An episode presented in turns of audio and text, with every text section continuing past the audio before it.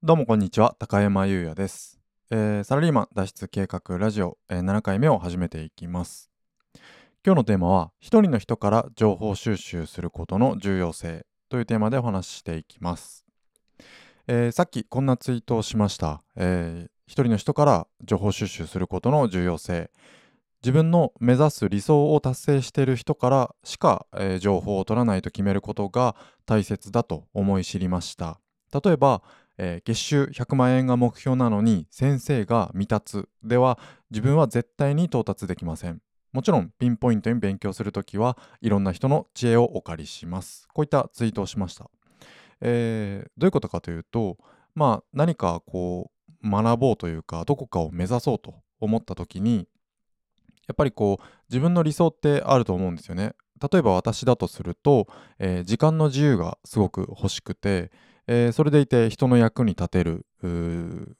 仕事というかそういうことをビジネスをして、えー、でさらにですねその自動化をして、えー、自分の好きな時に好きな場所で、えー、人の役に立つような仕事をしたいという理想があります。そしてこれを達成している人これを探しました、えすると見つかったんですけども、えその人からしか情報を取らないとえー、決めることがすごく重要だなというふうに思い知ったんですよね。えー、なぜかというと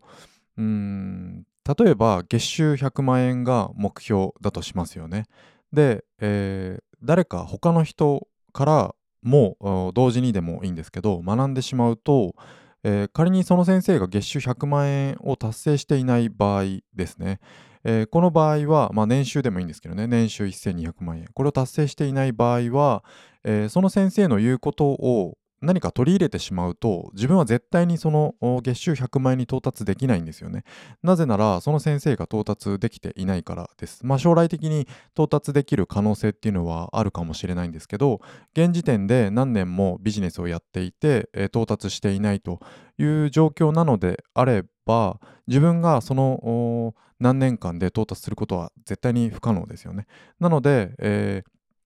まあ期間もそうなんですけど現時点で、えー、月収100万円これを達成している人の到達している場所から見えている景色見えているうん世界というかそういったものから考えた思考とか、えー、その方法論というかそういったものをインストールして、えー、自分なりに試していく試行錯誤していくっていうことが大切だと思うんですよね。えー、だからその未達の先生を作ってしまうと思考が邪魔されてしまうんですよね。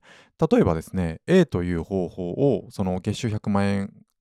を達成している先生から、えー、聞いていてそれをじゃあやっているとしますよね。だけどもその未達の先生が、えー、じゃあ B A はダメなんだよと。なんで A なんだよと。A はこうこうこういう理由だからダメだって言ってるじゃんみたいな。感じで、え、なんかまあ別に直接じゃなくてもそうなんか情報発信とかで言ってたとして、え、だからこそ B なんだよと言ったとしますよね。で、え、自分としてはですねまあ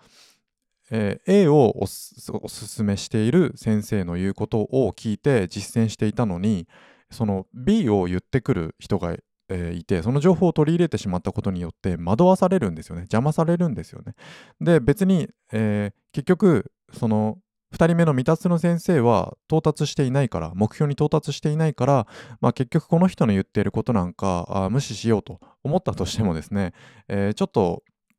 うん無理というかもう聞いてしまったがためにですねその A という行動をしている最中に、えー、本当はあの人の言っている B の方がいいんじゃないかなってふとした瞬間とか何かのこううまくいかない時とか、えー、なんかそういう時に思ってしまうんですよね。だから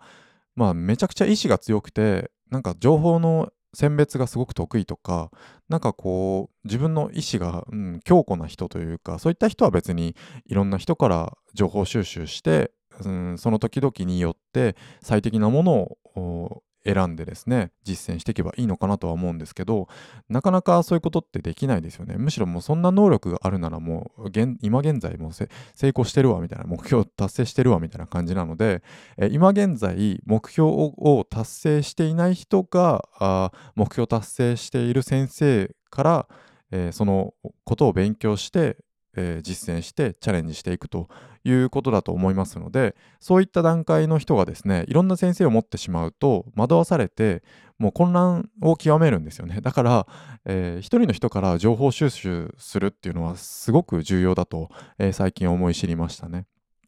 まあただですね、えーこのツイートにも書いたんですけどピンポイントに勉強するときはいろんな人のいろんな知恵、えー、過去の人、まあ、古典とか、まあ、いろんなものありますよね。そういったものから知恵をお借りするということは非常に重要だなと思います。やっぱりその何て言うんですかね、うん、自分の行動を決める情報収集というか自分の本質的なものの根幹をなす情報っていうんですかね。すごく重要な情報。自分の未来を決める未来を左右する情報。これはですね一人の人っていうのを絶対に決めた方がいいと思います。そして自分の目標を達成している人からしか情報を取らない。これめちゃくちゃ重要だと思いましたね。本当に。何回も言いますけど、えー、仮にまあこれ例え話ですけど月収100万円が目標なのに先生が月収100万円を達成していない場合これは絶対にその先生の言うことを聞いても月収100万円にはならないということですよね。えー、まあ私は別に月収100万円目標じゃないです。あの、うん、そうですね。月収いくらっていうのは別に目標にしている数字はないんですけど、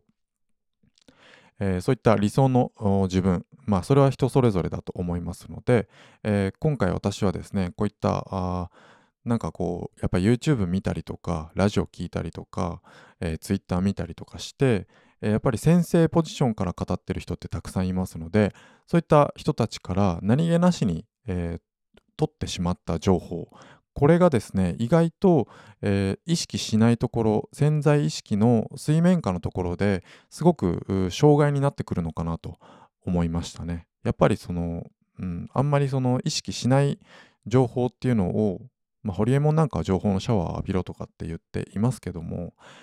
うん、やっぱりその自分の根幹をなす